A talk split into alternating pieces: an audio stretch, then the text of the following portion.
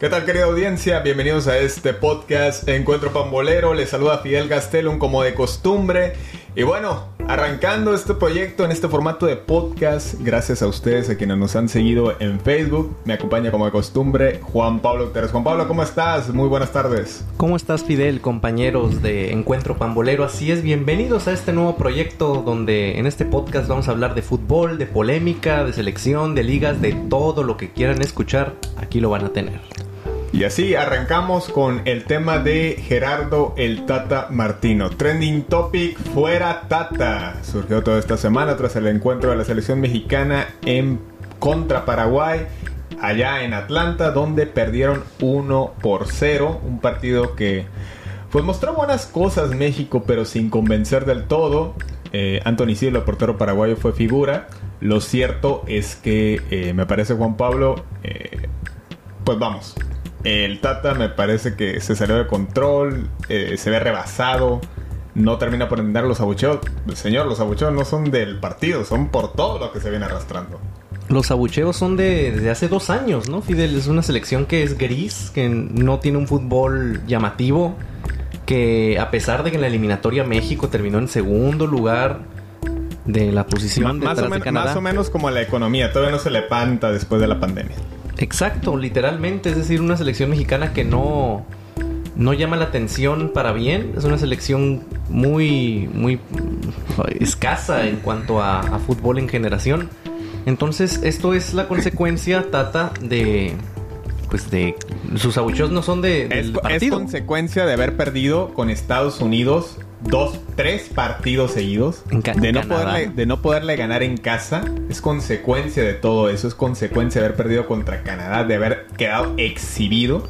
Porque si así sale México, yo recuerdo la versión de México no podía salir, no podía rebasar de media cancha. Un cuarto de cancha no podía rebasar. Y contra Estados Unidos en la eliminatoria, Estados Unidos en Cincinnati prácticamente un baile. Es decir, tocaban el balón no se exhibieron gacho.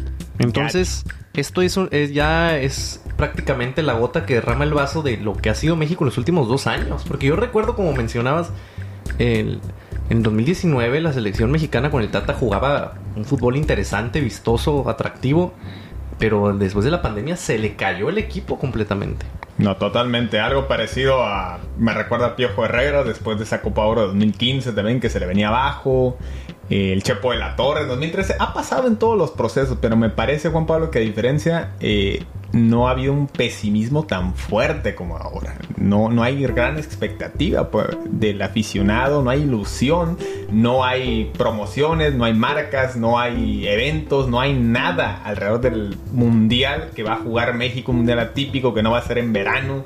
Entendemos, hay gente que va a tener que pedir vacaciones en otra etapa, pero no, no hay ese espíritu. Sí, sí, no, no, no existe en este momento. Y parte es eh, pues el mal rendimiento que ha tenido la selección, incluyendo todo, eh, jugadores, entrenador, porque no nada más hay que echarle la bola al Tata. El problema es que estas declaraciones me parece son a destiempo. Eh, si le molestó lo de Torrado, ¿por qué no lo dijo en su momento? ¿Por qué hasta ahora? Encima, ¿no se enteró lo de Torrado? Pues porque no estaba haciendo su trabajo. El señor estaba en Argentina, viendo un juego de Newells. Cuando fue visto con Scaloni en, en Argentina. ¿De qué habrán hablado? Eh? Pues me imagino le habrá hecho los planteamientos, lo habrá retado para el partido de que van a disputarse, el segundo juego del, del Mundial. Que eso es lo que más me preocupa, Juan Pablo. El segundo partido es decir, México va a enfrentar a Argentina después de enfrentarse a Polonia. Polonia después de enfrentarse a México va a enfrentar a Arabia Saudita. Y eso puede cambiar mucho las cosas, porque Argentina va a llegar a enfrentar a Polonia en el tercer partido, ya relajada, probablemente calificada. Entonces Polonia le puede sacar un punto.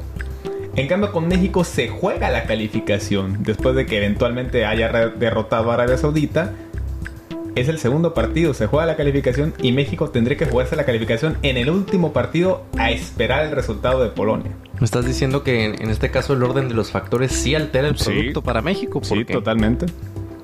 Totalmente. No, y, México depende sobre todo, es ganarle a Polonia como de lugar en ese primer partido contra una Polonia con Lewandowski que está inspirado ahorita en el Barcelona y un Zielinski que en Napoli es figura y un México que llega con muchísimas dudas, con falta de gol, de funcionamiento, una defensa muy endeble. Es lo preocupante de México. A México le llegas dos veces, le puedes meter un gol. Contra Uruguay fueron exhibidos en el amistoso hace, hace poco. Es decir, vamos a ver qué sucede con México. Se ve muy complicado que en, poco menos de dos meses se remedie la situación. Lo, único a destacar es que Ochoa se crece en los mundiales y ya han bajado las críticas a Ochoa. Ochoa anda muy bien ahorita con el América, la verdad. Está, está en buen momento. Pero más allá de Ochoa, sí, la defensa deja mucho que desear. No ha encontrado una base sólida ni de centrales ni de laterales. Sí, eh, sobre todo llama la atención el llamado de, Gallardo. Es un futbolista que sigue el Tata, igual que Pizarro, sigue convocando. No, bueno, Pizarro, Dios mío. Sigue en las eliminatorias, estaba en las eliminatorias prácticamente y aún así... ¿La otra vez sabes que escuchaba? Que, no hay funcionamiento. que Pizarro es así como Giovanni, que juega bien cuando quiere. Bueno, a Giovanni yo por lo menos, por lo menos, le recuerdo aquel golazo en la final de Copa Oro en 2011. Sí. Le recuerdo su golazo ante Holanda, que después se quejó de que le dolían los pies, ¿no? Bueno. Le recuerdo aquella buena actuación en Juegos Olímpicos. Pero a Pizarro no le recuerdo un partido, uno, en selección. Una. Así como cuando le pedían una, Giovanni. Una te pido. Una te pido. No le recuerdo un solo partido a Pizarro. No, no, no, yo tampoco. Es decir, es un futbolista que al Tata le gusta, pero no sabemos por qué. Y sinceramente sus mejores momentos fueron en Chivas, ya pasaron. Pues, talento, talento tenía o tuvo alguna vez. Pero este, hace cinco años. No, no, no.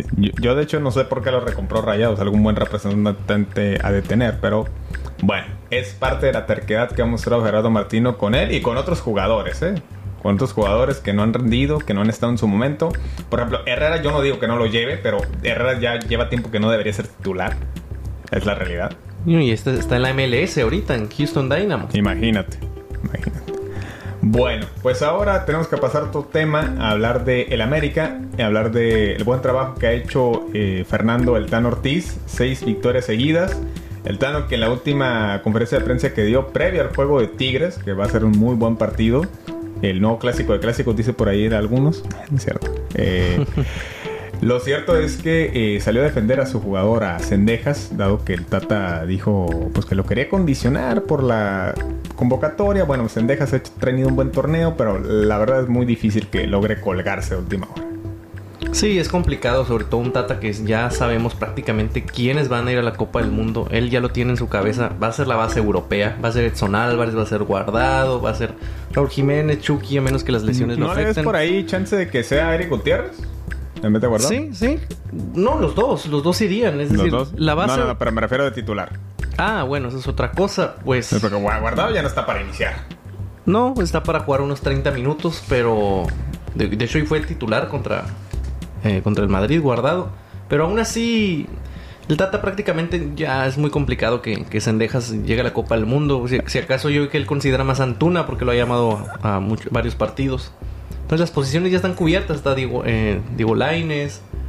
El Chaquito va a ser en, la delantera. Va a estar eh, Raúl Jiménez. Va a estar Henry Martin porque tiene siete goles en el torneo. Está enfilado. Debería de estar. Esos tres deberían ser los titulares. Perdón, los titulares. Los eh, que van a Qatar. Y sobre todo ante la baja de Funes Mori, que era un, titular en la selección, pues está lesionado, entonces ellos tienen que ir a la Copa del Mundo.